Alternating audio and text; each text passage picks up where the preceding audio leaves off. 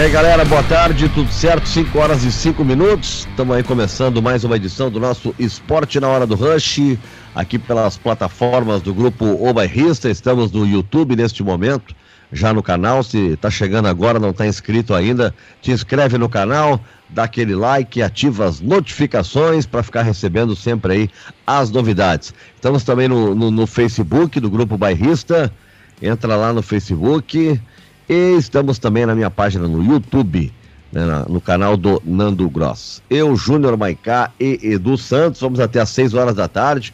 Hoje tivemos aí né, a apresentação agora oficial, com direito à entrevista e tudo do Rafinha, né? Uh, os nomes dos reforços do vídeo, que dá aí uma badala um pouco mais o clássico Grenal, que afinal de contas, né, gostem ou não, né, às vezes eu ouço a expressão Uh, esse Grenal não vale nada, eu não acredito muito nisso, nós vamos debater, para mim Grenal é um, como se fosse uma competição à parte, ele sempre vale e muito, e muitas vezes eu já vi treinadores que subestimaram a importância do Grenal e lá na frente né, acabaram é, é, é, é tendo dificuldades por conta exatamente da pressão que envolve o que é perder um clássico Grenal. Então, são assuntos que a gente vai estar tratando aqui no programa, sempre com apoio da Vero Internet, internet fibra com ultra velocidade, o melhor do cinema, e também com a Prefeitura de Canoas, que está trabalhando para salvar vidas. Júnior Maicá, boa tarde.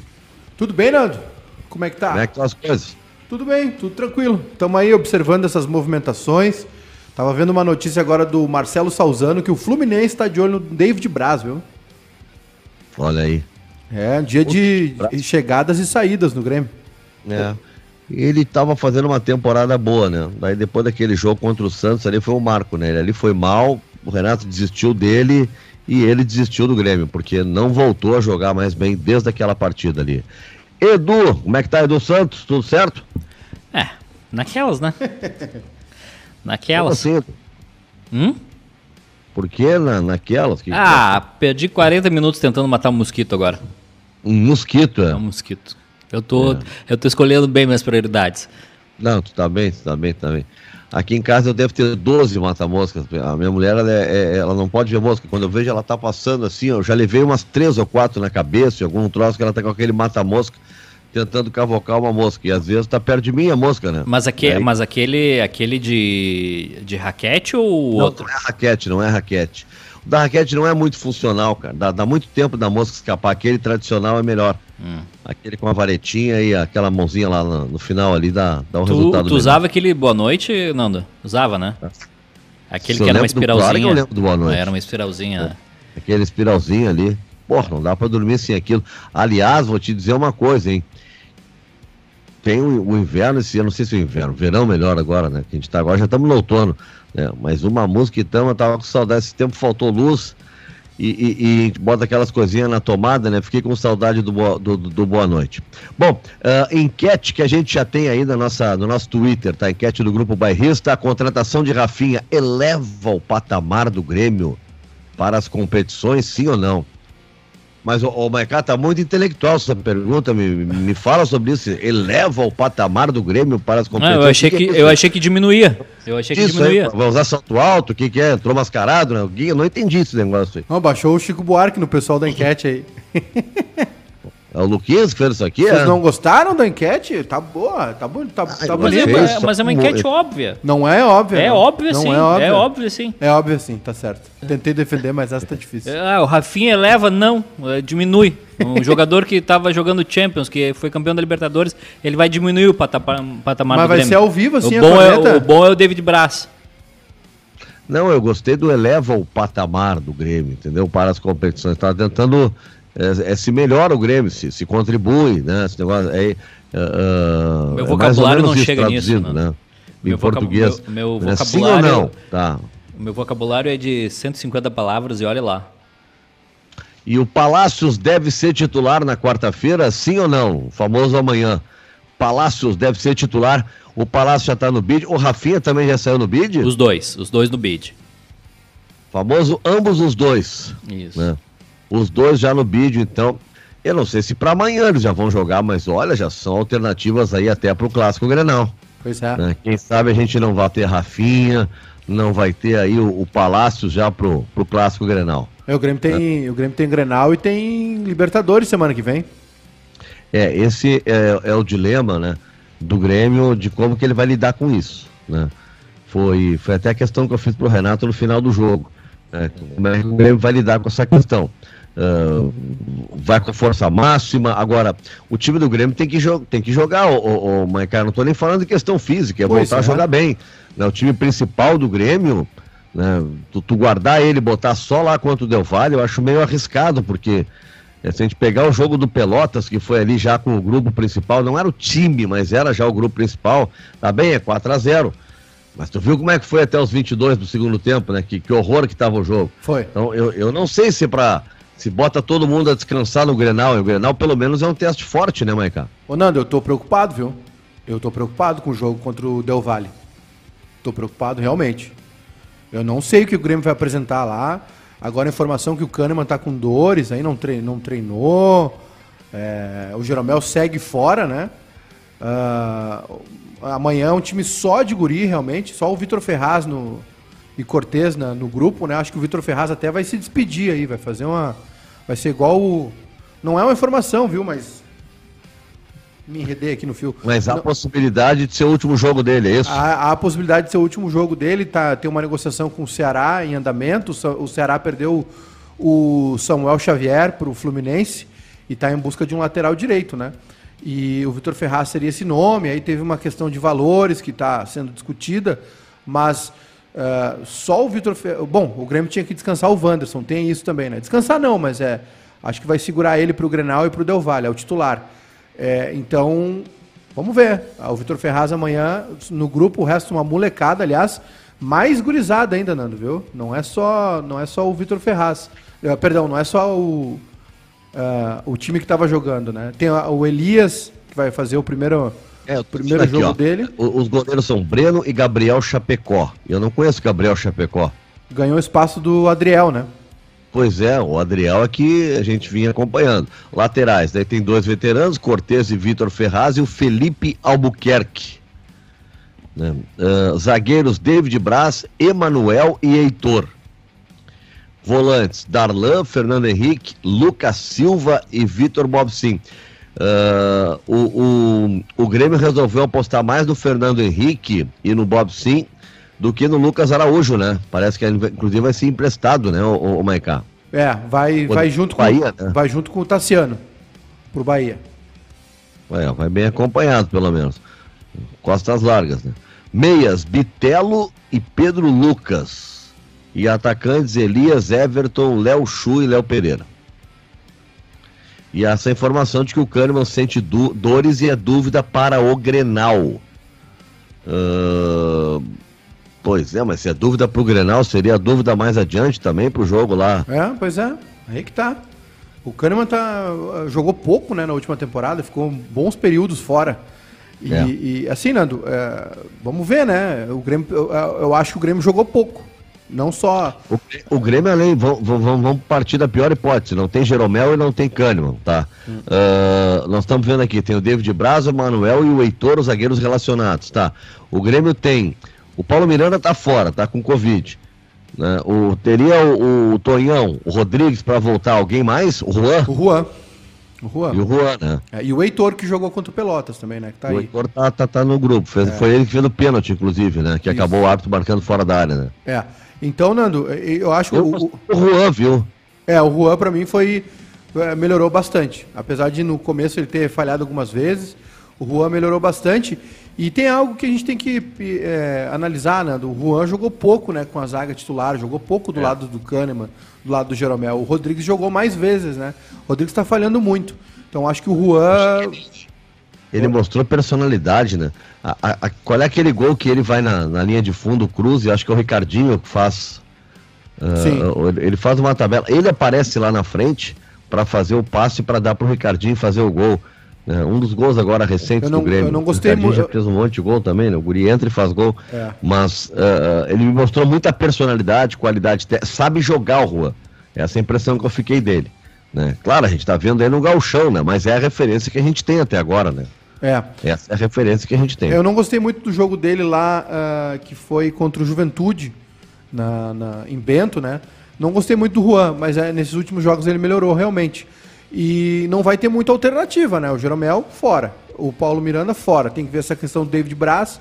O Grêmio parece que realmente vai se livrar desses caras aí, David Braz, Paulo Miranda, Everton, né? o Tassiano. Agora há um, há um choque de, né, em andamento lá no Grêmio. Há uma, há uma mudança acontecendo realmente, né? Não só no, na, no patamar das contratações, mas também no foco. E claro, né, a gente vê muito claramente, Nando, que teve um erro de avaliação no passado, né? Uh, do Renato, ou da direção, ou a direção deixou acontecer, ou o Renato com as suas preferências. Ano passado a gente cansou de ver uh, o Everton entrando no time e o Ferreira de fora, né? Esse é só, é. Um, um, só um dos exemplos. O Tassiano também toda hora em campo, a gente não viu o Fernando Henrique, a gente não viu o Lucas Araújo. Uh, o próprio Wanderson foi uma, foi uma necessidade, porque o Grêmio não quis comprar o Orejuela, que era uma negociação muito cara, então ficou só o Vitor Ferraz no grupo. O Grêmio está eh, muito claro, né, que o Grêmio é, o Renato preteriu, né, uh, os jovens pelos, pelos mais experientes. E aí o Grêmio perdeu tempo com isso, né, gastou dinheiro. Se a gente for fazer a conta aí, o, o, o Rafinha vem por um salário talvez um pouco maior do que ganha o Everton, né? Esse Everton que está no Grêmio aí, que veio do São Paulo na negociação do Luciano. É, e isso negócio, é um erro, né? Eu vou dizer uma coisa, a gente vê o Luciano, o que jogou pelo, pelo São Paulo, e vê o Everton, a gente não tem como não, não fazer uma ligação de uma coisa com a outra. É, é, é, esse negócio aí, por mais que. Ah, mas no Grêmio ele não jogou bem, não, mas. Aí o problema era o Grêmio. Como é que o Luciano, Ju? O Luciano e o Marinho foram os goleadores do campeonato passado. O Renato pedindo fazedores de gols. Os dois estavam no Grêmio. Por que, que só no Grêmio eles não fizeram gol? É, era o... eles o problema ou era o Grêmio o problema naquele momento? Uma, o, o, Luciano, olha, o Luciano até teve oportunidades, Nando. Né? O Luciano teve bastante chance. O Luciano me lembra no, no, no galchão do, do ano passado. Mas um eu não digo por não ter chance, eu digo no fato do time não estar tá numa fase que, ah, que, que proporcionasse aos jogadores é. entrar e jogar bem. Tem uma época que o time está tão bem, Maica, tá ajustado, que tu bota o cara e ele consegue render. E às vezes quando o time está ruim, o cara entra e ninguém rende. Eu acho, né? que... eu acho que nesse momento talvez tenha acontecido isso com o Luciano e com o Marinho. Eu acho que uma das questões que pegou pro Marinho é que o Grêmio já tinha esse jogador, né? Que era o Everton. O, Grêmio, o, Renato, o Renato não usa dois atacantes pelos lados, né? Ele usa um atacante e um meia. Então acho que o Marinho acabou ficando um pouco comprometido. Também o Marinho tem essa questão, né? Nos times onde ele foi muito bem, no Vitória e agora no Santos, ele era o cara do time, né? Toda a bola ia nele, ele tem liberdade total para fazer as jogadas, ele, né? Enfim, Ano passado ele foi. Acho que a gente, acho que a gente acerta, né? Que ele foi o melhor jogador no Brasil. Não sei se teve algum outro jogador. Claudinho? Ah, eu acho que o Marinho foi mais. Eu acho que o Marinho foi mais. Inclusive em Libertadores, né? O Marinho foi eleito o melhor é, da Libertadores. Ele foi escolhido o Rei da América, o Marinho, não foi? Foi. E, foi, assim, né? fazendo gol de falta, gol de fora da área. Mas eu acho que o Marinho foi um pouco vítima das circunstâncias. Agora o Luciano, o Luciano teve muita chance. Né? O Luciano eu tiro um pouco da conta do Renato e boto mais na conta do jogador mesmo, né? Tudo bem que ele é, no São Paulo ele tem uma função um pouco diferente, mas ninguém impediu ele de flutuar pela intermediária, de dar opção de sair, né? Os melhores momentos do Grêmio teve o Luan fazendo isso. E o Luciano estava o Luciano tava errando em bola, que teve um jogo, me lembro direitinho que a gente transmitiu, que foi um, um, um, um dia de semana à tarde, já com pandemia, né? Acho que por abril do ano passado que foi um jogo em lajeado, o Luciano errou em bola, errou gol sem goleiro. Assim, foi, foi realmente muito ruim a passagem do Luciano. Então ele, se, ele é um cara que rende com o Fernando Diniz. Ele rendeu no Fluminense, ele rendeu no São Paulo. Talvez seja isso. Agora, a do Marinho, sim. Acho que o Marinho foi mal aproveitado no Grêmio. Bom, vamos ouvir um trecho então, algumas, alguns, algumas partes aí do que disse o Rafinha hoje na sua entrevista de apresentação. E isso aqui é aquela história, tipo, o cara vai no cinema, o Edu, e aí tu tem um filme, daí tu, tu vai entrar na sala 1, mas a sala 2 já tá do lado, tá entrando no teu filme, e aí a tua parceria que tu levou, a primeira coisa, ai, tô louco pra ver esse filme aqui, ó, é o outro, não é o que tu tá indo, entendeu? É sempre o, do lado, é, é ser melhor. É a grama do né? vizinho, né? É a grama do vizinho. Aí vai, o Rafinha vai falar, aí qual é a pergunta sobre a possível parceria com o Douglas Costa? Quer dizer, começa a falar sobre ficção ao invés de falar da realidade que é o Rafinha. Mas vamos lá, quem sabe, né? Uh, possível parceria com Douglas Costa. Vamos começar com o C na coletiva aí do Rafinha. Bota aí, Juninho. Bom dia. É, um, assim, o Grêmio já é um time muito forte, né? A gente tem que destacar isso, é um time muito forte, um time que vem nos últimos, nos últimos anos conquistando, sempre chegando às decisões, então já é um time muito forte. E, claro, né, a gente só vem a, a somar, trazer mais, mais força ainda, mais espírito ainda de, de, de vencer, dessa, essa, esse desejo de, de ser campeão, de brigar por, por mais títulos. E esse é minha, né, o meu pensamento e meu objetivo aqui no Grêmio. O Douglas é um amigo que eu tenho há, há muito tempo já. A gente teve uma passagem maravilhosa junto no Bayern de Munique. E claro, né, ele me contou sim da como é o Grêmio, a dimensão do Grêmio e claro, o desejo de, né, se for possível, a gente jogar junto novamente, ainda mais aqui pelo Grêmio, será espetacular, né? Mas aí já foge do meu controle por mim, né? Eu podia estar tá, aqui amanhã, porque é um grande jogador e tenho certeza que só vem a, a, a trazer, a ajudar o Grêmio. Bom, tá então a primeira resposta do Rafinha. Aliás, a entrevista foi longa e boa, né? O cara, cara rodado, de bom nível, né? Com, um, um nível cultural é, bem interessante. É, já ouvi outras entrevistas do Rafinha, fala de, de música brasileira com naturalidade, né? Sabia que ele toca cavaquinho, ô, ô Maiká? Sei. Sei, sei sim. É. Sei sim, sei sim. Ah, isso, isso aí para jogar na lateral é fundamental. Claro que Eu é. acho que um lateral direito que não saiba jogar cavaquinho, né, vai ter alguma dificuldade na área, tu não acha, ô, ô, Edu? Eu acho. É que eu comprei essa ideia de ser azedo e eu tô, eu tô gostando disso. Ah, tá muito bom. O Maicá é um cara do samba, por isso que eu. Que eu, que o o Maicá já tava oferecendo o é. cavaquinho dele pro Rafinha. Tá à disposição o é, meu banjo. É, um banjo. É, é banjo assim, do ó, Grêmio. É impressionante. Já viu, Nando, a foto? Não, não vi. Vou te mandar aí no não. zap. É, o, o é cara banjo, manda. banjo do Grêmio? Não, não basta banjo, mandar banjo. fazer um banjo, fez uh, um, um, um, banjo com, com as cores do Grêmio, ainda deu, deu o banjo pro, pro Danley dar uma palhinha e assinar. Assinou, tá assinado na pele, né? O banjo tem pele. O Danley autografou. Agora eu quero. Um dia. Um, bonito mesmo, hein? Um, Bacana, dia, um dia eu queria o autógrafo do Renato também. aquele baldezinho com gelo ali, é só gelo? Pra quê aquilo ali? Pra, pra, pra a água ficar bem gelada? Isso, isso aí, Nando, foi um, um, A vida é muito doida, né? Eu fui convidado a, a, jantar na casa do Darley, um dos meus ídolos aí, né? Um dos maiores ídolos da história do Grêmio. E o Darley é tão ídolo, oh, Nando, é. que o Edu tinha a camisa do Darley. Pra ter uma ideia, pra ter uma. tipo, por baixo aí. E o. Era um baldezinho de gelo, porque o, o Darley é um grande fazedor de drinks, sabia? Ele não, não sei, sabia. não é meu amigo. É, a gente foi. Jant... Eu fui jantar na casa dele e ele faz um gin tônica assim, ó. Especial. Beleza. Então o cara convidou a gente para ir na casa dele. A gente quem, cara, pálido? Ah, algumas, algumas, tu não foi. Algumas ah. pessoas. Comemos um belo churrasco.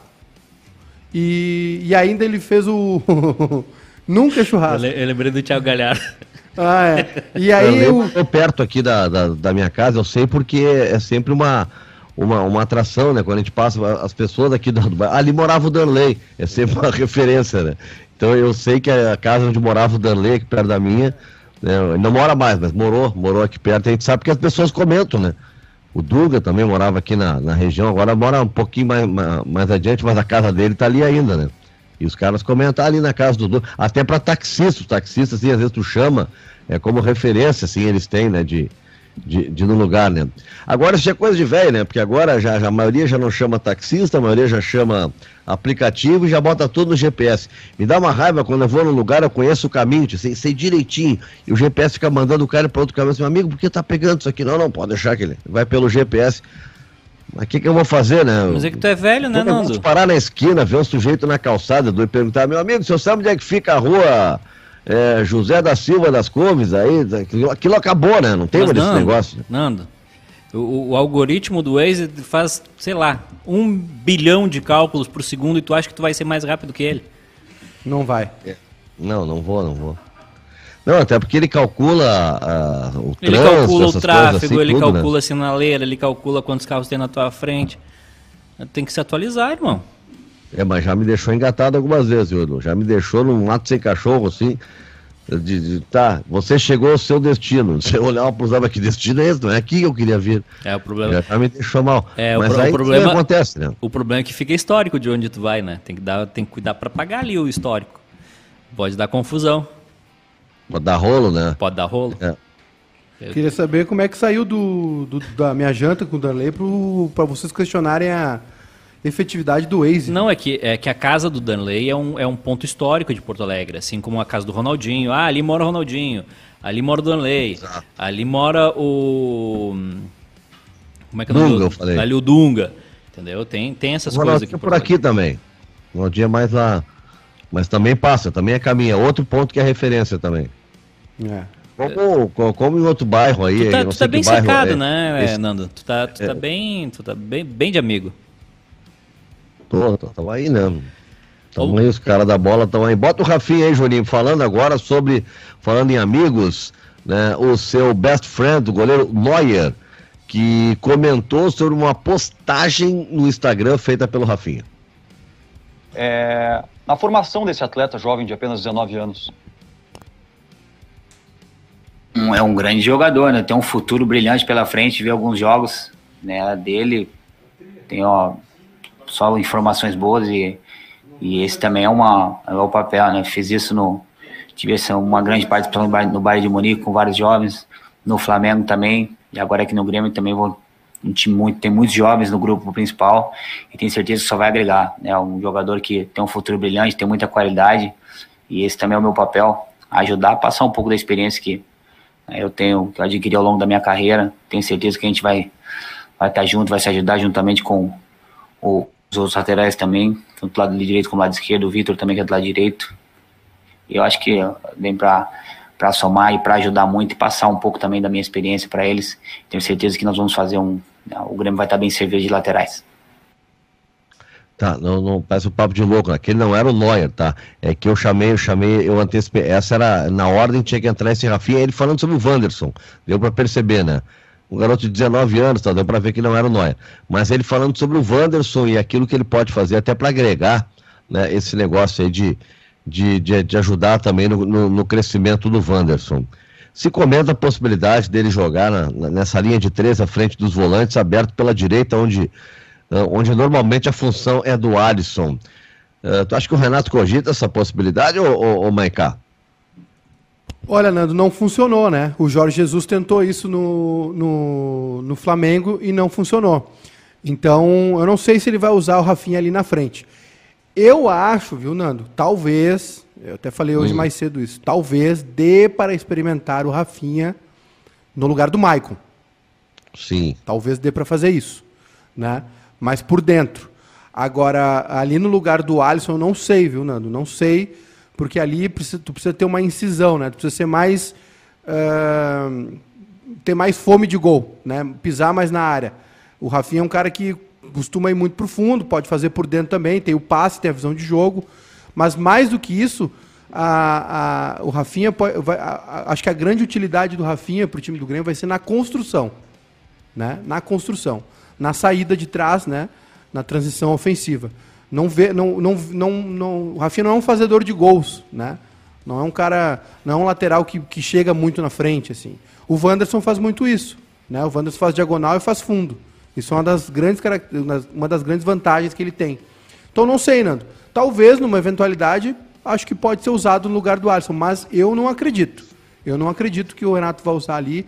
O Jorge Jesus tentou, até no jogo contra o Emelec, né, uh, no jogo de ida, que o Flamengo teve que virar aqui no, na volta no Rio. Foi para pênaltis. Quase foi eliminado. O Flamengo perdeu para o Emelec. Eh, o Jorge Jesus usou o Rafinha nessa segunda linha e não funcionou. Bom, agora sim, vamos botar o, o Rafinha falando aí sobre a sua postagem que foi curtida pelo Neuer no Instagram. Muito boa essa pergunta. Isso, isso, isso influencia muito, né? Claro que a gente tem um. Eu consegui fazer uma. Né, uma linda carreira fora do Brasil e, claro, você cria uma, amizades, conhece muitas pessoas, compete sempre, sempre contra os melhores jogadores do mundo. E isso aí, quando você vem para um, um clube, né, um jogador que, como eu, graças a Deus, tive uma carreira é, é, é perfeita na Europa, conquistei todos os títulos possíveis na Europa, você vem para um clube, então todo mundo olha para esse clube, né, que que é um clube grande, porque os grandes jogadores e os vencedores vão para clubes vencedores. Então, isso aí, claro, já falei com muitos deles, meus companheiros que, que eu tive no Bayern de Munique, na Itália, no Schalke 04, todos eles me ligaram, até do Olympiacos, o pessoal agora me mandou mensagem, todo mundo sabe, né, conhece a história do Grêmio, conhece o, o a grandeza do Grêmio, então isso é legal, né, eu estou à disposição, estou aqui para, sou funcionário do clube agora, estou aqui à disposição para qualquer situação, e claro, é, sem dúvida, atrai, porque onde tem, tem jogadores grandes em clubes da dimensão do Grêmio, com certeza os outros também têm vontade de, de estar junto. Então, estou à disposição. Se um dia precisar de alguma informação, de alguma coisa, eu vou estar aqui sempre à disposição. Bom, e já está inclusive com o nome no bid, portanto, se o Renato quiser. Amanhã não, né? Amanhã o jogo é. É, é, é, é, lá em. O jogo vai ser em Passo Fundo, é contra o São Luís, mas vai ser em Passo Fundo, no Vermelhão da Serra. Amanhã nem o Renato vai, nem viu? Vai, né? é. é. nem o Renato vai. É Alexandre Mendes, né? É. Eu desconfiava pela distância que o Renato não ia. Eu Mas acho. O Renato vai, né? E fica aí, quem sabe, a possibilidade em aberto. Né? Vai depender do Renato, se quiser colocar o Rafinha, como vai depender do Ramires colocar o, o Palácios, é, tanto no Grenal como amanhã. Ele já está no bid, será que ele vai para campo amanhã, Edu? O que, que tu acha? Qual é? Gostaria de ver o Palácio já em campo amanhã? Ah, gostaria de, de ver, Nando, mas acho que não, não vai ser amanhã, não. Eu acho que vai dar uma segurada, né? É, eu não sei, como os treinamentos são fechados e a gente tem pouco acesso, eu não sei se ele já treinou com o time titular, se ele já treinou com como titular, mas eu acho que pode, pode entrar amanhã durante o jogo e, e ser testado.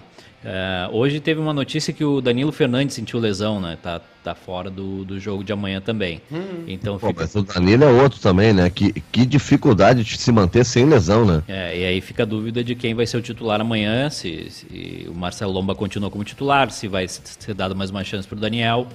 Enfim, muitas dúvidas. Pois é, eu não. É, o Danilo, vou te dizer uma coisa. Que dificuldade.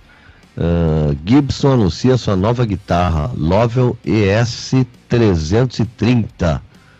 Olha aqui, rapaz. Depois eu vou olhar com calma, mãe. A assinatura da. Ah, não, isso aí eu nem passo perto. Eu nem passo perto, é, né? É Arpo. Hã? Eu nem passo perto disso aí. Eu já tô com a minha. Como, como eu te disse, só tô procurando um violão de adulto, né? E nylon, assim, estudo e deu. Minha fábrica, por enquanto, tá fechada. Aliás, o, aqui para é uma brincadeira internet, muito cara, cara né, O, o Davidson Rodrigo Goulart da de Menezes pergunta se o Maicá deu uma palhinha é, no banjo lá na casa do Danley. Claro, claro que sim. É.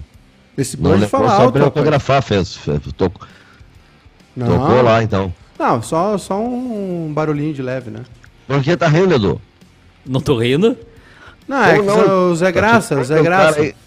Não, é, é que eu tô rindo do, do, do, do das, da sapiência musical de vocês. Vocês são muito sábios. Eu jamais conseguiria dar uma palhinha de, de alguma música. Eu sou muito fraco. Ai, meu Deus do céu. Ah, tu não, tu não pegou a maldade ainda, Nando? Hã? Tu não pegou a maldade do que eles estão fazendo ainda. É, tem muita gente lembrando aqui, ó. O, o Rodrigo Amaral, Maiká, eu ah. acredito que o Rafinha não ter dado certo jogando na segunda linha de meio campo foi mais em função de pôr o Rodinei na primeira linha no fatídico jogo contra o Emelec. Uh, é. O Leonardo Marques diz assim, ó, dá para comparar o Rafinha com o Léo Moura quando chegou, que não era necessário, mas que acabou ajudando? A nossa interatividade, né, Nando? Essa é a nossa interatividade para Vero Internet, falando nisso. Pessoal aí, Vero Internet. Uh, eu acho que não. A net fibra com ultra velocidade e o melhor do cinema. O... Ah, eu, não, é. eu, eu, acho que o Léo Moura veio num outro momento. Acho que o Rafinha ainda tem muita água para. Tem muita, muita lenha para queimar. Acho que o Léo Moura veio num outro momento. O Léo Moura veio para estar tá no grupo. o Léo Moura, né? É, o Léo Moura veio, tá, veio para ficar no grupo, jogar de vez em quando. O Rafinha vem para outra história, né? Ele vem numa função importante ainda, 35 anos Dá para dá pra jogar uns bons dois anos ainda. É. Vero Internet está com a gente, chegando cada vez mais no Rio Grande do Sul. Internet fibra com ultra velocidade e o melhor do cinema. Vero Internet, Prefeitura de Canoas, trabalhando para salvar vidas e fazendo aquele apelo para a comunidade, né? Os canoenses aí, para que todos façam a sua parte, usem máscara, álcool em gel e só saia de casa se realmente for necessário. E não aglomera. Um apelo da Prefeitura de Canoas, compromisso com a vida. Bom, amanhã o jogo do Inter é o primeiro, né? É 8 da noite, Inter e São José, e depois, 10 da noite, o Grêmio vai jogar contra o São Luís, lá no Vermelhão da Serra. E ficou para sábado, 10 e 15 da noite. O Edu, hum. Eu preciso dessa informação para ele, a Heleninha, como é que vai ficar a questão da novela e do Big Brother, porque vai ser em TV aberta. A não, RBS já divulgou isso? Está tudo garantido, só que, se eu não me engano, Altas Horas vai atrasar. É, o menino Thiago Cerqueira é, fez toda uma negociação, aliás, parabéns para ele. Deixa eu dar uma olhada aqui. Ele nos passou isso ontem. Vamos lá. É, para nós é fundamental que o jogo que eu achei agora. Tá, tá, tá, tá, tô, calma que eu tô achando. Que Altas que é? horas, ó. No fim, Não vai gente, ter o BBB. No fim, a gente vai atrasar tudo. Altas horas vai entrar depois do BBB, acho que quase uma da manhã. Então, o Altas Horas vai entrar depois do BBB. Ou seja, certo. futebol, BBB e Altas Horas. Acho que vai ser isso. Uh, a coletiva está dizendo assim, ó. Primeiro clássico dos Porto Alegrense acontecerá na Arena do Grêmio, tarará, coincidirá, coincidirá com a exibição do BBB da Rede Globo. Tá, tá. Apesar disso, a emissora gaúcha garantiu a transmissão da partida que substituirá a programação. Uh, desta forma, o Jornal Nacional será exibido das 8h30 às 9h05, a novela Amor de Mãe das 9h05 às 9h50, o BBB será veiculado mais cedo, uh, das 9h50, 10 para as 10 até as 10h10, e o jogo entrando 10h15. Vai ter então só 20 minutos de BBB. Ah, é uma, é uma... Cheiro no BBB e na novela. Mas é, isso também é uma, isso também é uma, é uma, também, né? é uma necessidade da, da TV, porque assim, a RBS coloca muito dinheiro no gauchão e até agora transmitiu poucos jogos, né?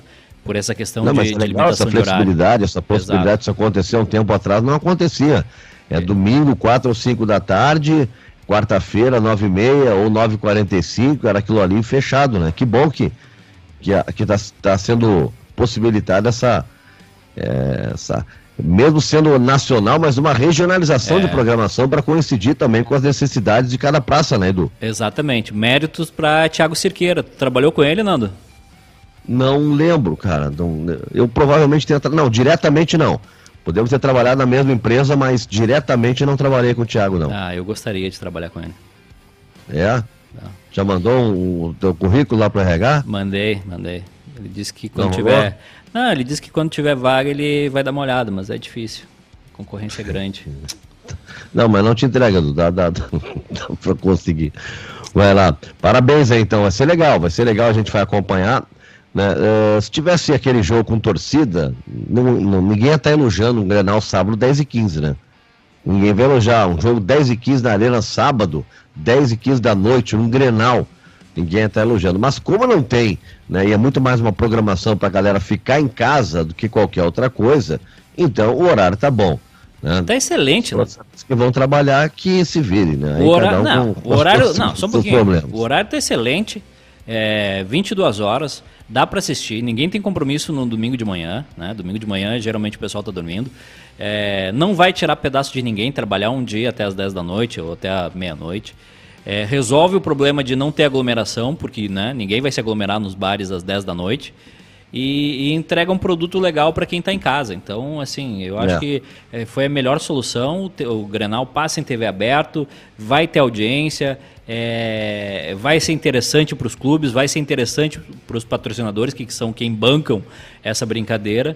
Então, acho que ficou uma solução legal para todo mundo.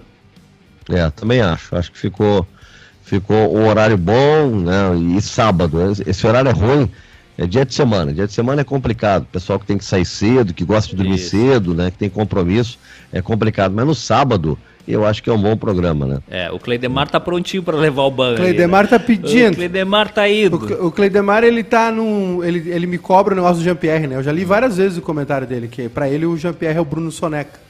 Né? Que não é que não é. O Jean-Pierre pode se recuperar, talvez não no Grêmio, talvez em outro lugar. Onde? Não sei, mas enfim, não é, não, não, não sou dono do Jean-Pierre. Mas uh, eu já, eu, só que assim, eu já li o recado dele várias vezes. Só, só que ele só consegue falar isso. Eu acho que ele tá, Tá precisando expandir os horizontes dele. Eu recomendo que o Cleidemar assista uma entrevista que a gente fez com o Jean-Pierre, uh, que o Silvio Benfica fez, na verdade. É, né? não te mete, não foi tu que fez. Não, mas eu participei. Não, é uma que- pontinha só, é, uma não, palhinha. É, não, é que tem... Não, parei um pouquinho. O Benfica não é do grupo bairrista, não, não, É, não é mas, do time. é, mas é que o Maiká, ele é, Então, pers- é é que não- personalista. tu Não, pode dizer nós, ô, ô Maiká. Não. Quer dizer que se o centroavante faz o gol, o lateral direito não pode Não, comemorar, é, é, é isso? que quando o Danley convida, é nós fomos na casa do Danley. Nossa. Quando é alguma coisa É. que, que me envolve, é, é- Enfim. é. Não, o Maiká tem que jogar tênis, ô Edu, e não pode ser em dupla, tem que ser tênis individual, não, não aceita um jogo em equipe. Não, não, não, não, não, tá, não, tá, não tá preparado pro coletivo. E ali com uma camisa dos Beatles, ó, give peace a chance, e aí não aceita o jogo, é lamentável Nando, isso. tu, tu que conhece bem de música, quem seria o Junior Maiká nos Beatles? O Júnior Maiká nos Beatles. Júnior. Junior. Juniors. Pois é. Ah, cara, ele seria, seria o Paul McCartney, porque até ele, ele- é, seria o Paul McCartney, vou dar essa moral aí pro. Porra, baita moral, meu, fav- meu favorito. Pô, é meu favorito. Qual é o teu fav Beatle favorito, Nando? Cara, é, eu, eu sou eu sou meu Beatle favorito é o George. John Lennon. Ah, John mas, Lennon. mas, mas é assim, ó, eu, é um cara que eu, que eu tenho a referência dele até os 40 anos, né? Eu não sei se aos 70 e tantos né, ele teria essa dignidade, esse talento, essa qualidade toda que tem o Paul. Então é complicado de julgar, né? É muito complicado de julgar. Mas é, é, eu, eu, eu gostava. Mas os dois são dois gênios, né? Mas eu tinha uma preferência pelo John Lennon. tu já te deu conta, Nando, que a Que, gente... que falta pouco pra juntar os Beatles. Né? É, Falta pouco. Já te deu conta, Nando Gross, que essas pessoas que a gente ainda tem o mito vivo, tipo o Elvis, o John, enfim, provavelmente eles, eles já estariam mortos agora. E a gente lida com eles, é, ou seja, o mito persiste, né? Eles É. estão vivos ainda, na verdade. Entendeu? O Edu. Eles nunca vão morrer. Entendeu? Não. Porque eles já estariam mortos se, se não tivessem sido assassinados. Eles estariam mortos se estivessem vivos. O é isso- Michael Ja- é isso que exato, o. Michael entendi. Jackson, por não, exemplo. o Michael Jackson não estaria morto. É, o Michael Jackson não. Mas o John Lennon e o Elvis, por exemplo. Ou o Beethoven. O Olha, esse Mozart. chimarrão uruguaio, eu vou te dizer uma coisa. Ah, Borré veio ou não veio? Tá perguntando Vinícius Nascente. Não, mas não, não, não- nem, nem responde para ele, porque depois ele coloca um momento xenofóbico, mal educado na frase abaixo, aí quanto o Borré deixa para lá. Tá? Ah, o F é o pit best do rolê. É ser. O, O, é o Pete Best, brabo pra é quem ser não o... sabe, ele, ele era. Foi o. Aquele baixista que tocava de costas, né? Não, Não, o, o o Pete Best Best foi o era o, ba- primeiro era- baterista foi o primeiro baterista. É o primeiro baterista. É. Ele, sa- Mas ele, não ele gravou, viu? Eles foram gravar Love Me Do, chegou no estúdio, largaram Hum. o metrônomo, então o Pete Best não conseguiu. Daí pegaram o baterista de estúdio, aqueles contratados, e foi ele que gravou a bateria de Love Me Do, porque o Pete Best não conseguiu fazer. Aí tiraram aí, ele e botaram o Ringo. sumiu. O, Hã? O Ringo já era mais famoso, né? O Ringo já era conhecido. e tal. É que, é que, to- é que to- o, Ringo era- o, o Ringo tocava tipo banda de baile, sabe? Sim. Que antigamente, depois virou banda cover, essas coisas assim. Como é que era- botasse- é que toda, toda banda. Zeppelin ele tocava tudo, o Ringo. Como é que Sim. era o nome da banda? Era Hurricane and, and, and the Storms, não era? Squireman. Não, não. O, a, Coisa do Ringo. a do Ringo. É que, do Ringo é que lembro. toda Eu banda. Ah, fala, Edu. Não, é que toda banda de sucesso precisa de bons músicos e um baterista, né, Nando? Claro. Que é, o, que é o cara que acompanha os músicos. Exatamente. que é o cara pra dividir o Uber. É. O, o, o Matheus Reis está dizendo assim, ó, chimarrão do Uruguai é, está tomando canalhas maicá. É, a Canárias é a nossa erva aqui que a gente toma, produzida pela Baldo. Tu já experimentou, Nando? Não, essa aí não. Pura folha. Não tem, não tem os, os- as- Sabe que a erva nacional, padrão nacional, ela tem os, ela vem junto os, os galhos, né? Vem os os pauzinhos. E Sim, a é, e a Canárias ela é pura folha. Vou te mandar. Opa. Ro é. Horry Storm and the Hurricanes. O Ringo era baterista e aí os Beatles adoravam ele, né, o, o John e o Paul, e ficavam um tempão tenteando ele até que um dia convenceram ele a, a mudar de banda. Aí chegaram no Pete Best e falaram assim, irmão, Dá uma Dá descansada. uma descansadinha aí que nós temos um baterista novo. Aí depois teve aquela briga clássica, né, Nando? Tu conhece essa, né? Essa é maravilhosa. Porque assim, ó, o Paul, o Paul é muito instrumentista, toca tudo, né? Toca piano, ba baixo, guitarra, até trompete ele toca. E ele toca Boa muito. noite, Porto Alegro. E ele toca muita bateria. Aliás, eu saí do show do, do Paul, primeiro show do Paul no Beira Rio, ouvindo o Nando Gross ao vivo na Gaúcha, depois do show. É, 2010, 7 de novembro de 2010. Já era 8, eu acho, tinha virado o dia. E, o, o- e aí deu uma briga durante a feitura do álbum branco. Deu uma treta lá, e aí não sei o que, que o Ringo falou pro John, e o John falou assim: tu não é, tu não é o melhor baterista do mundo, tu não é nem o melhor baterista dos Beatles. Que o Paul é conhecido por tocar muito bateria também. E aí o Ringo pegou a- as, as baquetas, botou na mochila e vazou. Aí umas duas semanas depois conseguiram convencer ele a voltar, aí o estúdio tava cheio de flores, um pedido de desculpas e tal. Aí o John lembra assim, que, que baterista... Tu não é, é, o John falou, tu não é nem o melhor baterista dos Beatles.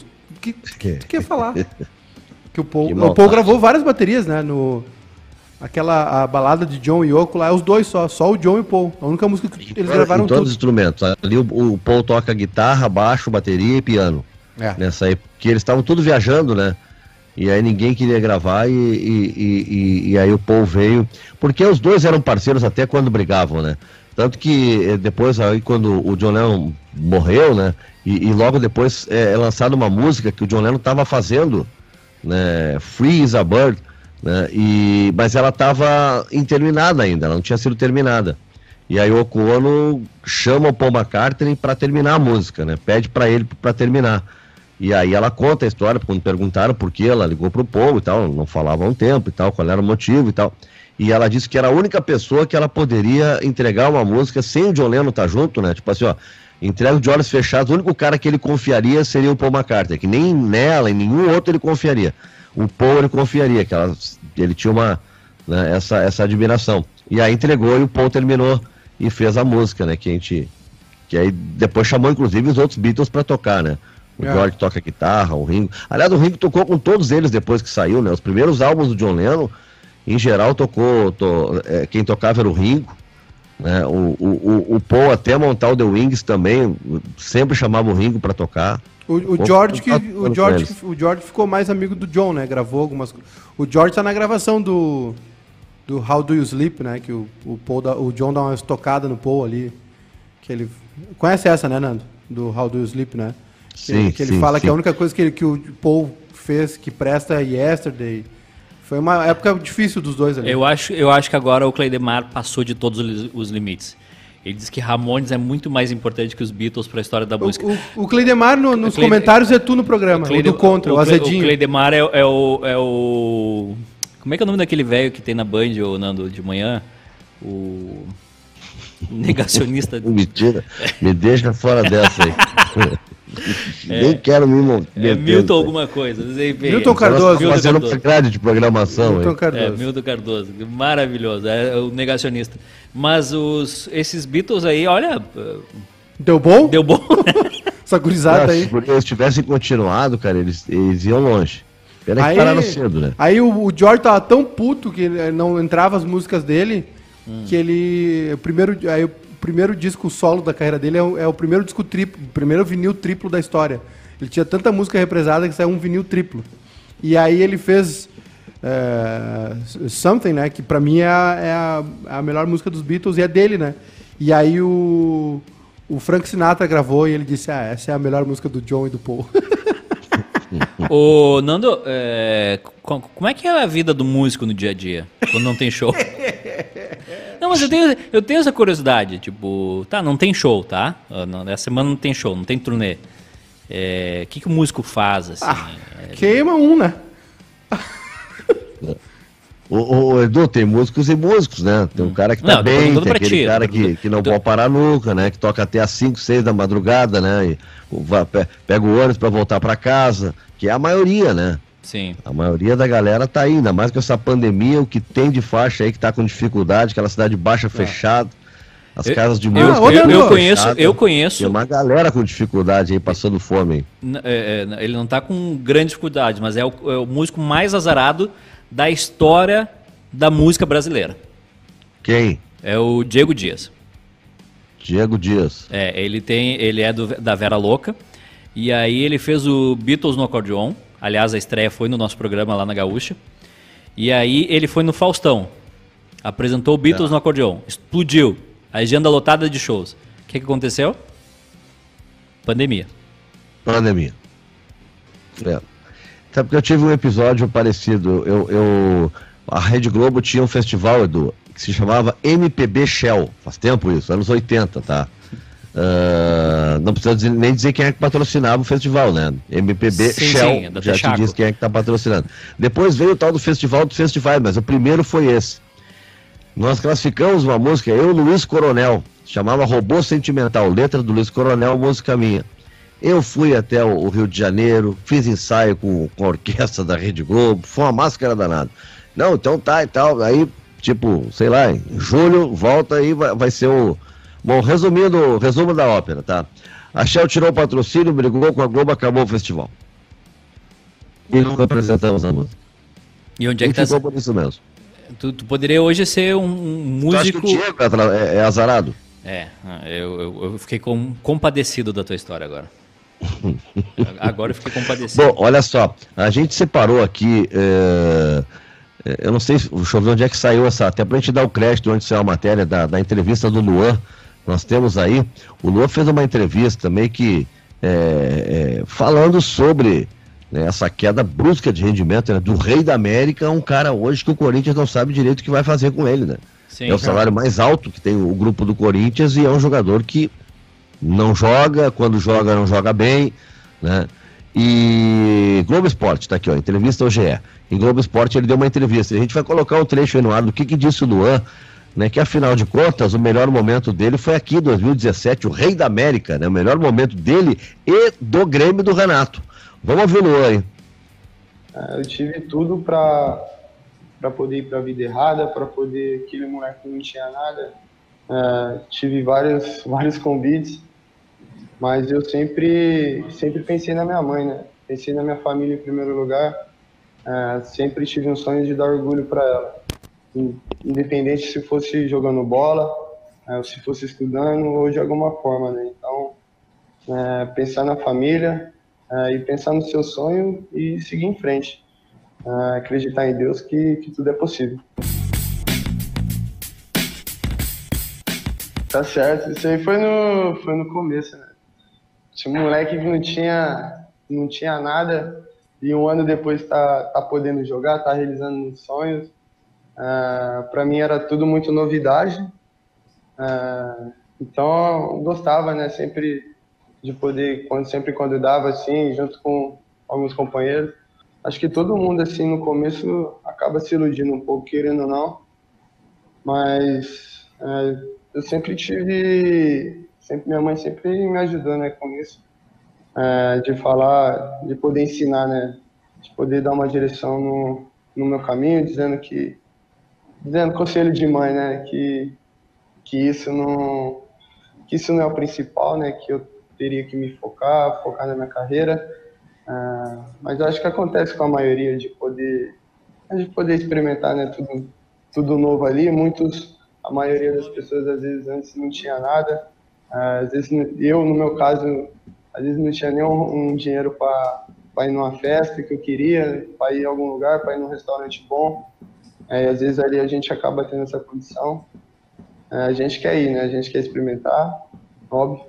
Mas eu, depois que eu comecei, depois que eu comecei a namorar, né, no começo ali, eu já, eu já, já acabei com isso, eu coloquei outros objetivos na, na minha vida, né, que é de poder, de poder construir uma família. Então, naturalmente, isso com, com o tempo acabou mudando. É, nu- nunca é fácil, né?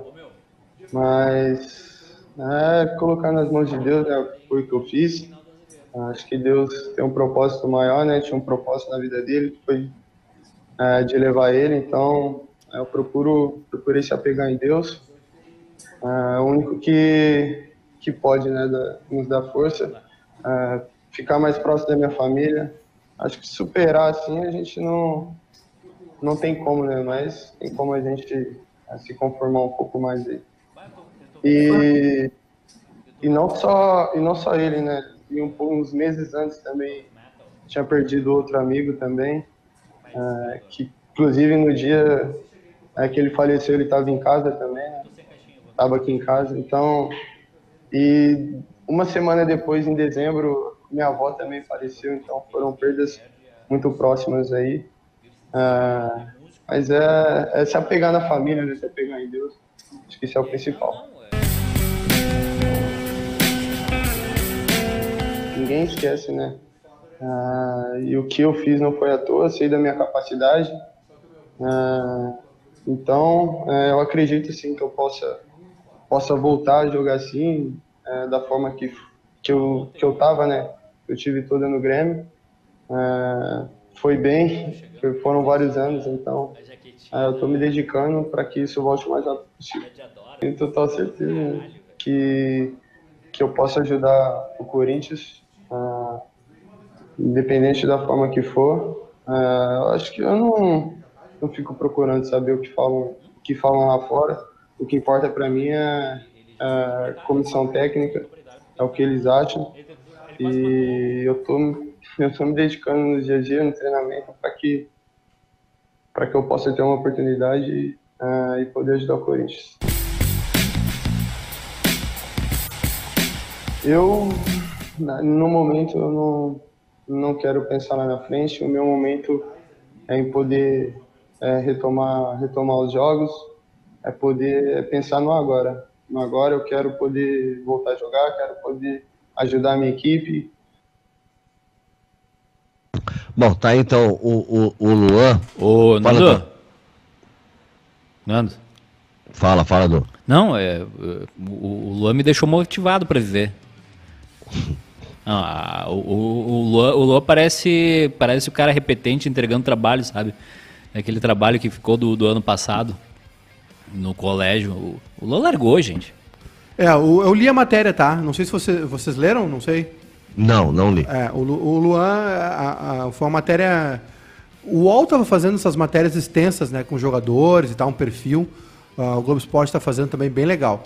É, falou sobre os problemas que o Luan teve na infância, o pai dele morreu muito cedo. Agora, num, num curto período de tempo, ele perdeu dois amigos, um assassinado, outro num acidente de carro, e a avó dele faleceu também. E, e o Luan, a, todo, o que todo mundo fala ali é que o Luan é um cara muito introspectivo, muito fechado, tímido, né? Ele é esse perfilzão dele aí, todo mundo falando. Também há um reconhecimento ali, não do Luan, mas de pessoas próximas, de que ele exagerou na noite aqui em Porto Alegre. Aquele trecho ali, Nando, que ele fala sobre de nunca ter dinheiro para nada e daqui a um pouco ter dinheiro para ir num restaurante bom, para fazer algo bom. Sim, uma hora para outra, né? É. E de novo, né? A gente não forma atleta, a gente forma jogador, a gente forma peladeiro, jogador de bola. A gente não forma atleta. O cara com a mentalidade para administrar a grana dele. Mas, vai, mas isso vai demorar muito tempo ainda. É, eu, eu acho que é uma falha dos clubes. Eu acho que é uma falha dos clubes. Não sei, cara. O Inter eu... tem falado nisso. O Inter tem falado. Eu acho que tem sim, Edu. O, tu tem que ajudar. O, no Brasil, né, é, o Thierry Henry levou um pau quando falou essa frase, mas ele tinha razão quando perguntaram aí sobre essa capacidade que o Brasil tinha de descobrir novos atletas. E o Henrique dizia, enquanto a gente está estudando, quando é criança, no Brasil estão jogando futebol. E, e, é agressivo o que ele diz? É, mas uh, é muito de verdade. Os nossos, é, é, os nossos jogadores, Edu, tu tira um ou outro que não são de classe baixa, mas muito pobre, de pobre, pobreza extrema quase. Né? E esses caras, de uma hora para outra, tem uns que chegam mais cedo, chega uma oportunidade e eles estão né, no auge, não tem estrutura, não tem nada, não tem estrutura, nem base familiar às vezes. Eu acho que o clube tem que tem que trabalhar isso sim. Não, tem que tem, um, tem um, um, cara um, um, cara um bom pensador, né? Um bom cérebro ajuda na realização de um bom jogo. Não, eu acho que ele tem que os clubes têm que trabalhar isso. Só que assim, o jogador desde pequeno já tem empresário em volta. Aí. Ah, não foi. É que assim, ó.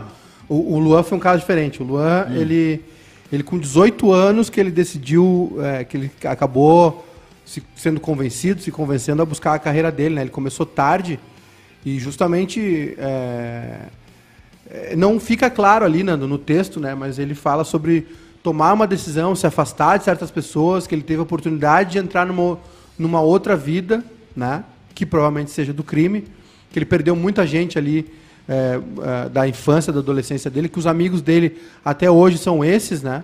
Enfim, o Luan é um cara que não foi preparado para ter o sucesso que ele tem, né? Ele tem um dom de jogar futebol, que foi aprimorado aqui no Grêmio, mas ele não tinha mentalidade para lidar com isso. E agora é, é uma incógnita, né? O presidente do Corinthians disse que não tem intenção de liberar ele, né? Que não, que não quer se desfazer dele, porque uh, era, era um desejo, foi um pedido do Thiago Nunes e um desejo dele de levá-lo, de levar o Luan para o Corinthians. E, e, que ele falou, olha, o presidente do Corinthians disse o seguinte, ó, ano passado até o Cássio foi contestado, né? O time não estava bem, a gente quer ver o Luan num time bem. E o pessoal citou também que o Luan teve, teve o primeiro semestre muito bom, que ele chegou fisicamente muito bem, melhor do que os outros da pré-temporada. E aí quando parou, quando teve a parada da pandemia, né, que os jogadores foram para casa, e os treinos eram em casa, e a alimentação era em casa, ele se perdeu, voltou mal, né, desse período e aí não, aí não conseguiu mais jogar e, e, e, foi ficando cada vez mais no banco, cada perdendo espaço. Mas o presidente do Corinthians disse que não desistiu ainda do Luan, que conta com ele né, e que tem a expectativa que o Luan melhore e volte a jogar o que ele jogou no passado. Olha só, é, a gente todos, todos os dias, praticamente nesse horário, é o horário que chega a atualização dos números né, do registro de mortes no país pela Covid-19. E, infelizmente, a notícia não é boa, o Brasil de novo bate recorde em relação ao número de mortes, 3.780 mortes por Covid-19 nas últimas 24 horas. 3.780. É um novo recorde né, que o, o Brasil está batendo, é o tipo de recorde que a gente não queria. A gente estava tá vendo no mundo todo né, a, a vacinação. Né, em, em três estados americanos hoje, é, é, pessoas com 16 anos acima já estavam se vacinando. São quase 150 milhões de vacinados nos Estados Unidos. E o Brasil se arrastando aí, se arrastando, se arrastando, e os números são esses. Né, que a gente, infelizmente, está trazendo. Ontem a gente falava sobre Londres, uma cidade de 10 milhões de habitantes, que não teve nenhum caso de morte por Covid, porque a vacina está avançando. E, infelizmente, aqui a gente está nessa lerdeza toda, porque saímos atrasados, né? na Fórmula 1, diria que largamos do boxe né? e, e, e, sem ter o melhor carro. Não é largar do boxe ter uma Mercedes, eu uma faria, Red Bull, né? eu não, faria uma boxe com, com, o carro se arrastando, né? Eu faria, eu faria uma outra. hoje pagando o preço de tudo isso. Faria uma, Fala, outra, faria uma outra analogia, Nando. A gente tinha um, uma Mercedes em vacinação. E aí no primeiro pit stop o pessoal boicotou os pneus, no segundo boicotou a gasolina, no terceiro estragou o motor e aí a gente ficou em último na corrida. É, porque na verdade nós não tinha nenhuma necessidade né, de estar passando por isso, né, porque não foi, ah, o Brasil não teve dinheiro para comprar vacina, não, não foi esse o problema. Né, o Brasil não comprou porque não quis. Né, então aí os ministros que passaram na pasta dizendo isso. O Mandetta disse numa entrevista que deu recentemente que é, o Brasil poderia já ter vacina desde novembro, a produção ter começado se tivesse assinado, especialmente com a Pfizer, que foi uma das primeiras a oferecer a vacina para o Brasil. E agora nós estamos aí, né? Vibrando quando chega, olha, a partir de amanhã, pessoas de 68, pessoas de 70, pessoas de 60, e assim vai, né? Em ritmo de tartaruga. Enquanto isso, os números que a gente vê são terríveis. Esses números que a gente está trazendo aí. Ontem trocamos seis ministros, né? Uh, só na saúde, desde que começou a pandemia, é o quarto ministro que a gente está. Qual é o time que toca quatro treinadores e não é rebaixado? Em geral, é assim que acontece, né? Então, realmente, é muito preocupante. 3.780 são o, os dados de hoje e não contabilizando ainda o estado de Roraima, que não divulgou a, a sua base de dados. Então, é esse número, sem contar ainda o estado de Roraima. Um novo recorde, infelizmente, que a gente está batendo aqui no, no, no Brasil. Uh, deixa eu dar uma olhadinha aqui no nossa, na nossa enquete para ver como é que, que o pessoal tá, tá falando aí da, das questões que foram colocadas. do patamar aquela, Edu, que a gente gostou muito. Né? Uh, e Palácios deve ser titular na quarta, é a primeira questão colocada aqui. Eu vou votar sim, porque para ver o resultado tem que votar. Uh, 72% estão dizendo que sim, 28% estão dizendo que não. Aqui é do Rafinha uh, eleva o patamar do Grêmio para as competições, a contratação do Rafinha? Sim ou não? Não, tribu. 65% sim, 35% estão dizendo que não. Não, os caras votaram não de sacanagem, né? Não, eu acho que aí a questão do não é muito mais, não é dizer que o cara não jogue bola, né? é aquela coisa conceitual de não, se temos o Wanderson, então não deveríamos gastar nessa posição, deixar para fazer em outra e tal. Mas é um jogador que, independente de posição, né, pela qualidade, pela disponibilidade, estando no mercado e o Grêmio tinha condições de fazer, não dá para perder, né, Maica? É, não, é, pelo, pelo que você apresentou, as condições aí, não tinha como, né? E, e assim, Nando, é claro, era, era muito caro, baixou, enfim, ainda é um jogador caro, mas parece que o Grêmio está mudando a sua política, né? Vai apostar, vai gastar em quem acha um tiro certo, né? E vai limpar isso aí, vai limpar esse entorno, né? Uh, vai parar de gastar com Tassiano, com com com David Braz, com esses caras aí, que é bem o perfilzão do Renato, né? O Renato adora esse tipo de jogador. E, e era aquilo, Nando, é, eu estava dizendo já há um tempo, não, não querendo me, me vangloriar aí, mas eu estava dizendo já há um bom tempo que o Grêmio parou de pensar futebol. O Grêmio entregou a chave na mão do Renato e se vira, faz o que tu quiser, a gente fica aqui pagando as contas. E foi um grande erro. Ano passado ficou muito claro isso, né? Que o Grêmio ah, acabou, é, ah, digamos assim, pulando algumas etapas, né? Pulando algumas etapas na contratação de jogador, eh, nessa conversa, ficou, ficou sem o um intermediário entre o vestiário e a direção. O Renato ia para a coletiva e dizia: não, qualquer coisa eu ligo direto para o presidente, tal, tal, tal. Não. O clube tem CEO, o clube tem departamento de futebol, tem análise de desempenho. O, o, o Renato, indiscutivelmente, é o maior ídolo da história do Grêmio e, e, não vai ser superado. Não vai ser superado. O Renato, né, campeão como jogador, como treinador, o cara que mais treinou o Grêmio. Indiscutível, não discuto isso. Agora, estruturalmente, o Grêmio falhou. Né? A direção do Grêmio falhou a dar plenos poderes para o Renato, a escolher quem vem, quem sai, a não conversar sobre o time, não é interferir, mas um clube tem que conversar, um dirigente tem que conversar com o treinador sobre o que, que ele está fazendo, né? E aí o Grêmio ano passado, né, a gente tem um monte de exemplos aí, o Everton entrando, entrando toda hora, o Ferreira sendo terceira opção sempre. O Ferreira foi bem contra o Santos e contra o São Paulo em Libertadores e Copa do Brasil na Arena e não jogou depois, seguiu sendo terceira opção, quarta opção. Né? A gente viu várias vezes acontecer isso. E aí, claro, né, quem sofre é o clube, que não revela, que, que usa um jogador pior no time, não revela um jogador bom, não ganha dinheiro, não valoriza a, a, o patrimônio do clube, que é a prata da casa, e aí fica para trás. Agora o Grêmio está tentando suprir essas uh, carências aí do grupo, né? Com os jogadores da base, a base do Grêmio, uh, olha, é destaque. Talvez só o Santos tenha revelado tantos jogadores, né? Santos e Flamengo venderam bem, mas não revelaram tantos jogadores como o Grêmio, desde o mais Wallace. Jovens só, né? O Santos revela eles mais jovens. Mais né? jovens, né? Mas desde os o Wallace. Eles são de 23, os jovens do Santos são 18, 17, no máximo 19. O Grêmio está vendendo um, dois jogadores por ano, tem diversos jogadores né, do meio para frente. Então, não tinha motivo para desprestigiar a base dessa maneira, né? Pelo contrário, o exemplo estava ali. E aí, claro, a direção deixou, o Renato também ficou solto e aconteceu o que aconteceu. Eu acho, sinceramente, que para mim a renovação do Renato passava justamente por isso. Por uma reestruturação, uma reformulação de departamento de futebol, de estrutura de futebol, que parece que está acontecendo. Deixar o Renato com o campo e com o vestiário, eu acho legal. Eu acho legal. Agora, deixar o Renato uh, fazer o que quer, colocando Ferreira no banco para jogar Everton Cardoso, não pode, né? Alguém tem que interferir. E isso não, não adianta ninguém ficar chocado, porque todo clube faz. Todo dirigente conversa com o treinador sobre quem ele vai escalar. A Secretaria de Saúde aqui do Estado também coloca no Twitter aqui, ó, Rio Grande do Sul registrou hoje 7.407 novos casos da Covid-19. Foram confirmados mais 414 óbitos. Total de casos confirmados aqui no estado, 839.070. Total de óbitos no Rio Grande do Sul, 19.432. Nas últimas 24 horas, confirmados mais 414 dados da Secretaria da Saúde aqui do Rio Grande do Sul.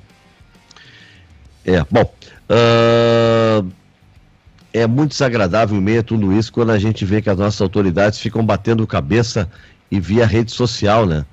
Uh, é muito ruim durante o fim de semana. Era o prefeito no Twitter mandando mensagens indiretas ou até diretas, ou para o governador, né? ou criticando a, a justiça que, que não, não, não acatou, ou melhor, né? que, que impediu né? que, que o prefeito queria que, que as mesmas regras de bares, restaurantes e tal, enfim, do dia de segunda a sexta fossem as mesmas no final de semana. E pela bandeira tinha sido determinado ao contrário. Ele determinou que se fosse feito em Porto Alegre, a Justiça, o Ministério Público entrou, ingressou na Justiça, que deu, né, é, que não poderia, que tinha que ficar assim. Até aí tá tudo dentro do jogo, mas daí tu vai pro Twitter, autoridade, com, morrendo um monte de gente, ao prefeito xingar o, o outro para dizer, é, é, agora vão botar a culpa no trabalhador das mortes e tal, como se fosse esse o, o, o problema. Eu acho muito ruim, passa uma insegurança danada pra gente. Eu gostaria de ver as autoridades se mostrando firmes, seguras e não ficando como se fosse qualquer um, entendeu? Que vai pro Twitter para dar sua opinião, é, o outro gosta do lockdown, então quem não faz lockdown é isso, o outro que não quer fala que quem faz então é aquilo.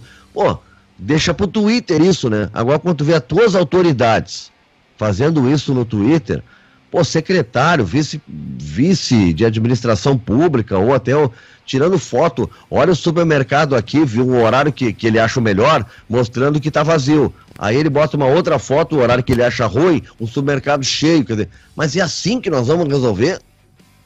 É no Twitter, tentando uma autoridade jogar uma contra a outra, pelo amor de Deus.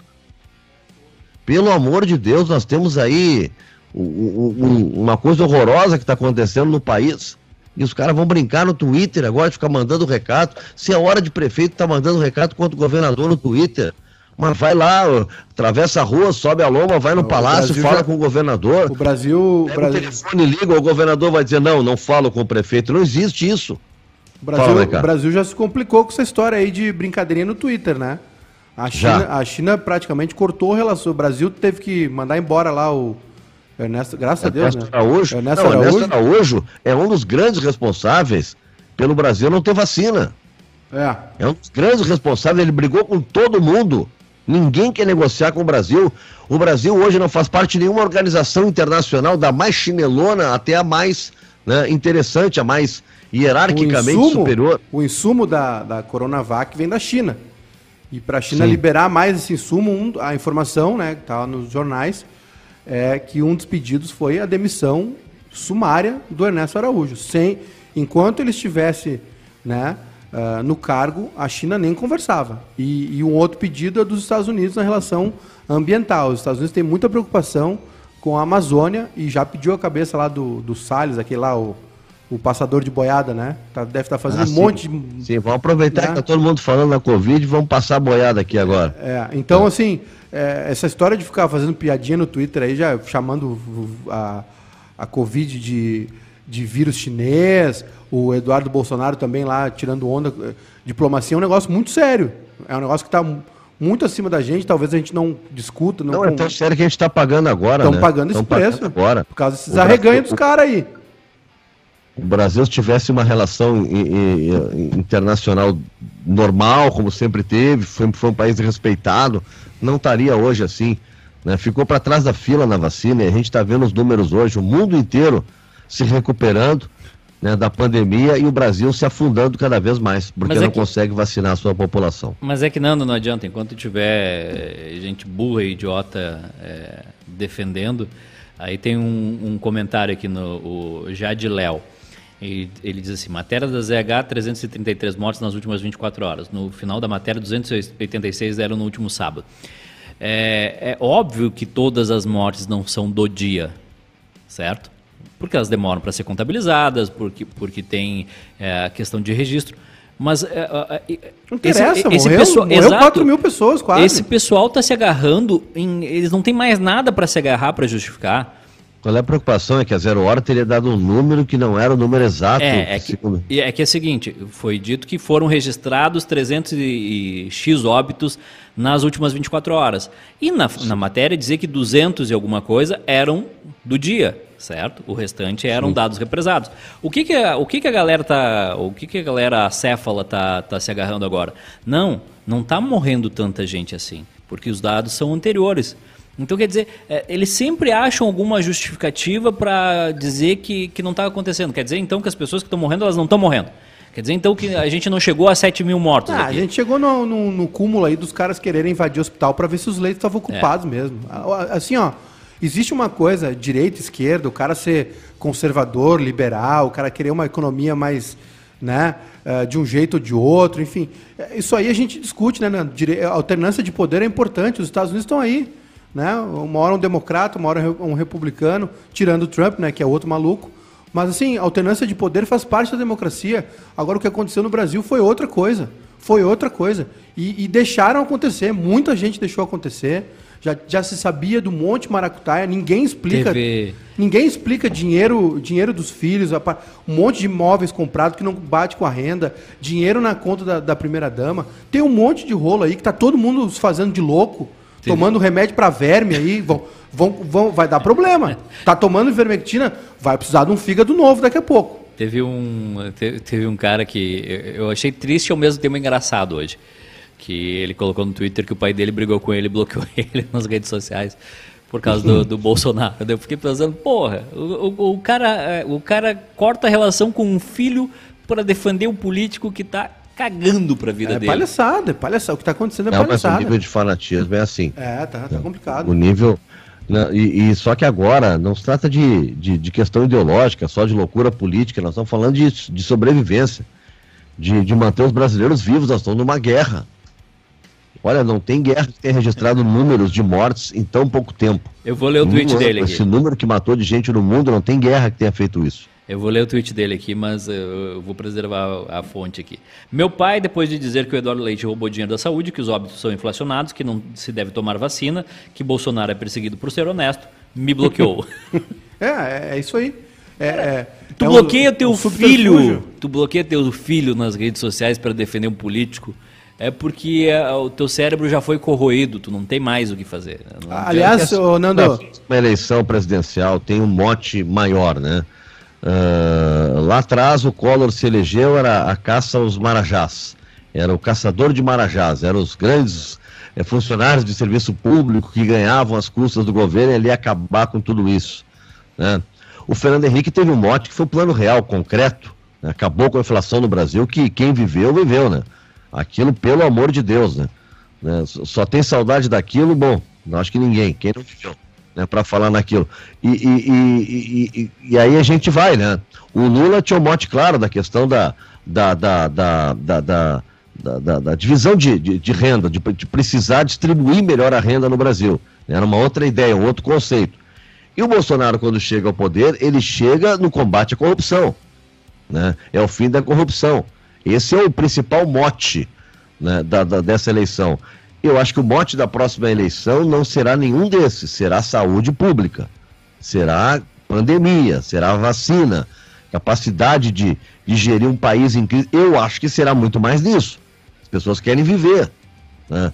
Quem imaginou, ah, mas é só no ano que vem, sim. Mas no ano passado, a essa altura, nós estávamos imaginando que em março, em abril agora de 2021, nós ia estar saindo disso voltando à nossa vida normal. Não, e outra, a gente está tá discutindo, Edu, né? o, o a, a Heleninha, minha filha, fez 15 anos no ano passado, dia 24 de maio, né? Eu tinha marcado uma festa lá para ela, para ela, aquela festa de 15 anos e tal, não rolou. Eu tinha marcado para 13 de abril, não preciso nem te dizer, né? Acabou a festa de 15 anos. Pai, não quero mais, tal. Próxima festa vai ser de 16, 17, 18, de 15, eu não quero mais. Essa aí acabou, né? A, então, Heleninha, a Heleninha disse que não quis a festa. Não, ela não quer mais, ela, ela nunca foi assim muito da, da festa bom, de 15. É, que bom, ela tava... ia por causa da família e que tal, bom, mas não eu tava, eu tava, eu tava preocupado com o futuro do país, agora estou mais tranquilo, né? Não, mas a, a, referência que eu quis te, te, dar é a seguinte, foi a minha, a minha previsão. No ano passado, quando eu adiei a festa, eu adiei e botei para novembro. E aí em novembro eu botei para abril. Eu não, em abril tá tudo bem. Abril tá pior que o ano passado. É. Em abril de 2021. Para te ver como não, não, não tem previsão, não tem o que a gente, a gente não sabe o que vai acontecer. O mundo, o mundo, o mundo melhorou, o mundo evoluiu, tá, tá saindo do buraco. Alguns países mais rápido, obviamente, os Estados Unidos, né? Uma potência. Os Estados Unidos está com um plano de recuperação econômica de um trilhão de dólares, né? Um trilhão de dólares é, é, é para ajudar os setores mais afetados pela economia, ajudar famílias que não estão tendo renda, para comprar vacina e para contratar médico para uh, eh, enfermeiro, pessoal de da, da né, uh, enfer, enfermagem, médicos, enfim, para tratamento de Covid e aplicação de vacinas. Então, assim, mas uh, os países estão saindo, né? E o Brasil, a gente tem que lembrar isso aqui. Isso é um crime. O Brasil teve uma oferta de 70 milhões de vacinas da Pfizer. E não é que o Brasil negou ou não fechou um acordo. O Brasil não respondeu ao laboratório. O governo federal não respondeu ao laboratório que insistiu três vezes para ser ouvido. Mas é que. Atendido. Eu sei o que aconteceu. Vamos comprar vacina agora, a vacina Caiu... do Butantan, que é a vacina que está vacinando a maioria dos brasileiros, ela foi debochada, é, foi avacalhada pelo governo federal o tempo todo. O tempo todo. Né? Quer dizer, nós, nós conseguimos isso. Né? E tem um monte de vacina, nós temos duas só. Não, mas é que, Nando... O outro estava perguntando ali no, no, YouTube também, vocês não falam que uh, Anvisa, ano passado, só tinha aprovado duas. Meu amigo, para começar a produzir vacina, tu não precisa de aprovação da Anvisa. Tu tem, tá cheio de, de, de vacina que começaram a ser produzida muito antes. O processo lá da Anvisa é uma coisa que chega na hora que tem que chegar. Tá pronta a vacina, vamos lá, ok, tudo testado aí, apresenta para a Anvisa. Mas a produção começa muito antes. Ainda mais agora. É, as pessoas, não, não. As pessoas, as pessoas eu sei o que aconteceu com o negócio da, da, da vacina lá. Caiu no spam. Os caras mandaram um e-mail da Pfizer, os velhos pensaram, bah, isso aqui deve ser do, do Viagra, do Larger Penis. E aí... Se, se fosse, eles tinham respondido. As pessoas entraram, fizeram todo aquele furdunço por causa de dólar, por causa de corrupção. Tá acontecendo um monte de coisa, o dólar chegou quase a seis reais. Ninguém diz nada.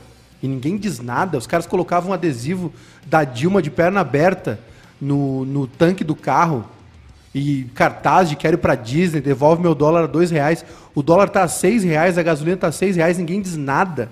Oh, ah, mas é, eu, eu não, é, é não gostar, me agrada essa, é gostar, onde nós estamos indo, viu? É gostar, né? Não. Eu sei que é um enorme otimismo com, a, com, com, com o fato do Lula estar tá solto, né? Quem, é, mas Uh, e não é solto, é a possibilidade não, dele, dele, falo, dele, ser candidato. Eu não, falo... eu não gosto de, de, desse cenário de eleição que está se desenhando de Lula contra Bolsonaro. É, eu... é, é, vai ser a campanha do ódio, sabe? Eu não, eu é não falo. Quem eu odeio mais, quem eu odeio menos, vai ser por aí. Eu não falo. Eu não agrada essa polarização. Não, eu não falo, eu não falo para defender o PT, Nando. Eu falo pela incoerência das pessoas.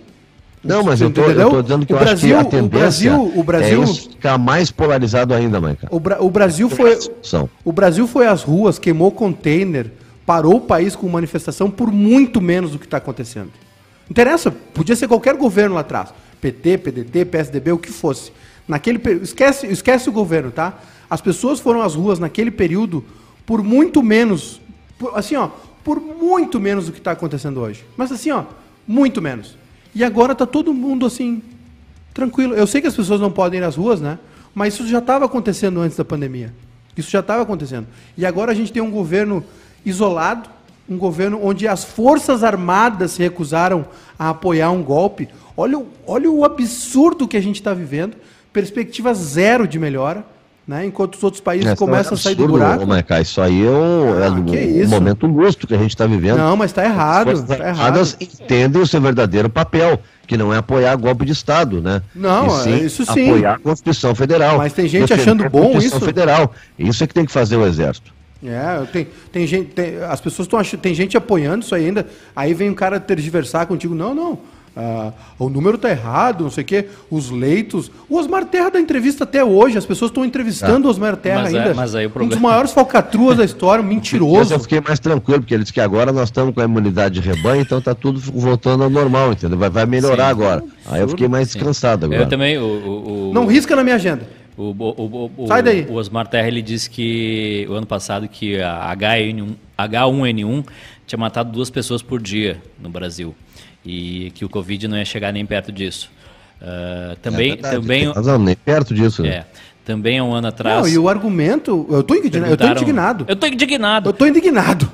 O, o, argumento das pessoas é que tu é esquerdista. Ô, Michael, o fato de tu tá indignado não te dá o direito de não deixar o Edu falar. Eu estou indignado. Não vem também agora com esse eu estou indignado e o cara não pode falar. Fala aí, Edu, tá a palavra não, garantida, é que há por um, favor. Há um ano, uh, um jornalista perguntou para o Bolsonaro uh, o que ele achava se, uh, da projeção que o Brasil que poderia chegar a 200 mil mortes. E ele riu. Ele riu, ele riu. Tem, tem o registro disso, ele rindo, dizendo que isso era um absurdo. É, hoje o Brasil está passando de 315 mil mortos.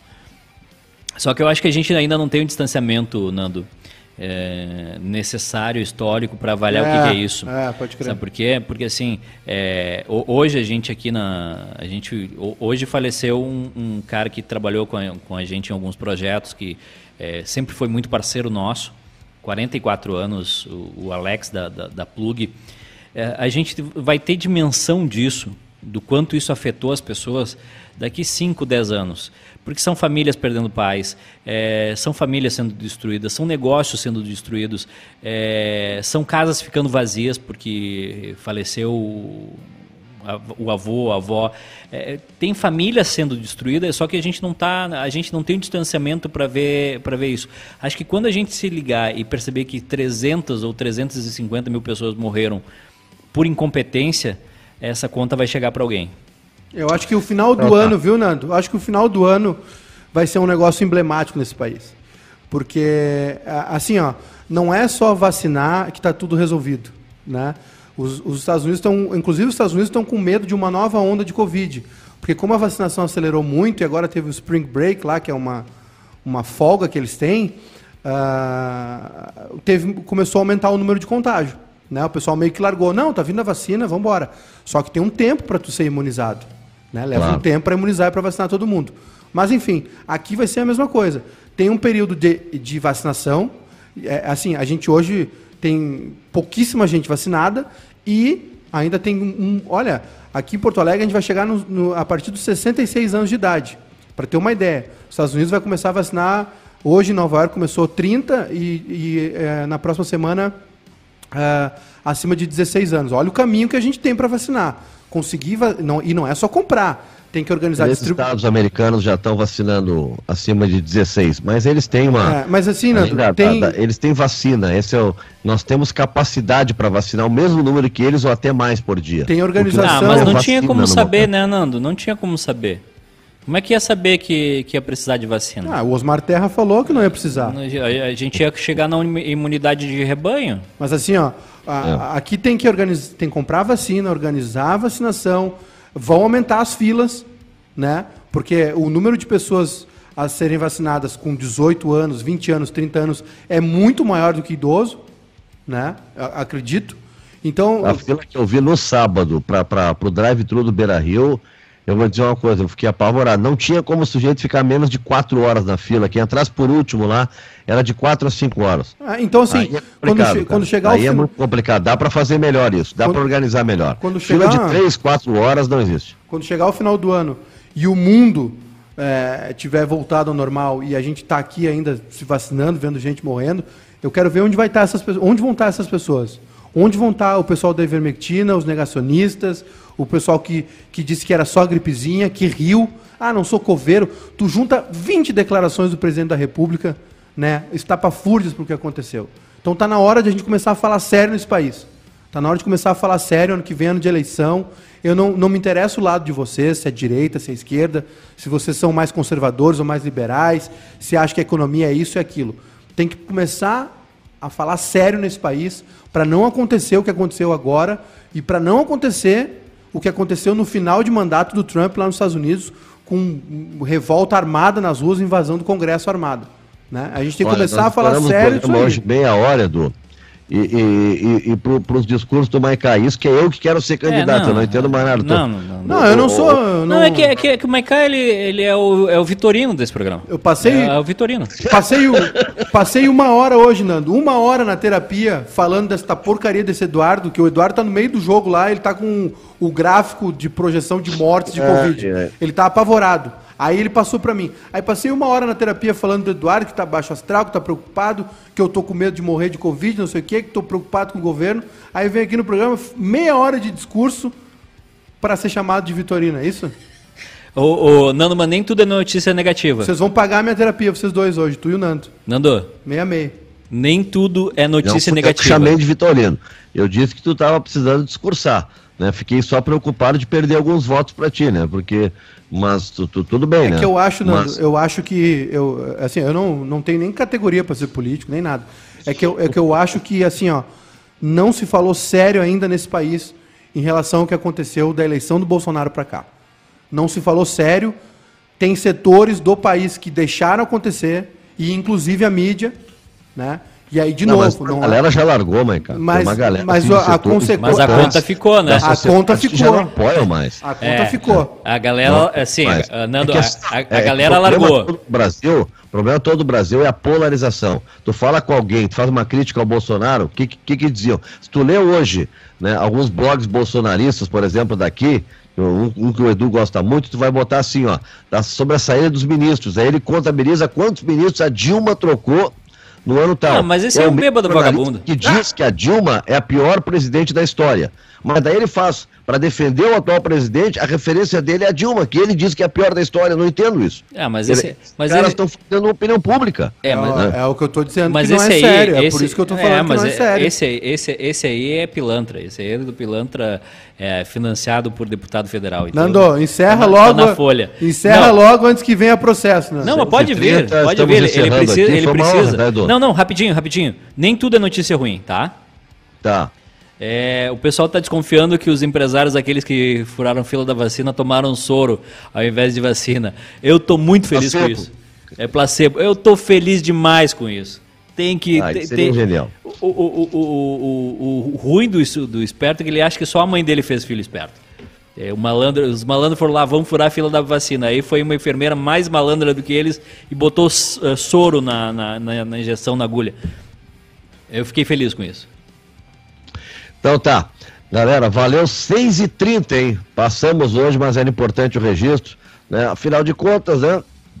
Nós tinha muita coisa para falar, isso nós temos para falar, vamos falar, vamos desabafar, até porque eu e o Edu não temos dinheiro para estar gastando com um psiquiatra, que nem o Maicá, então a gente vem para cá, né? E, e- e aqui essa acaba saindo mais barato a sessão de terapia. Valeu, galera, até hasta amanhã, né? tchau, tchau. Tchau.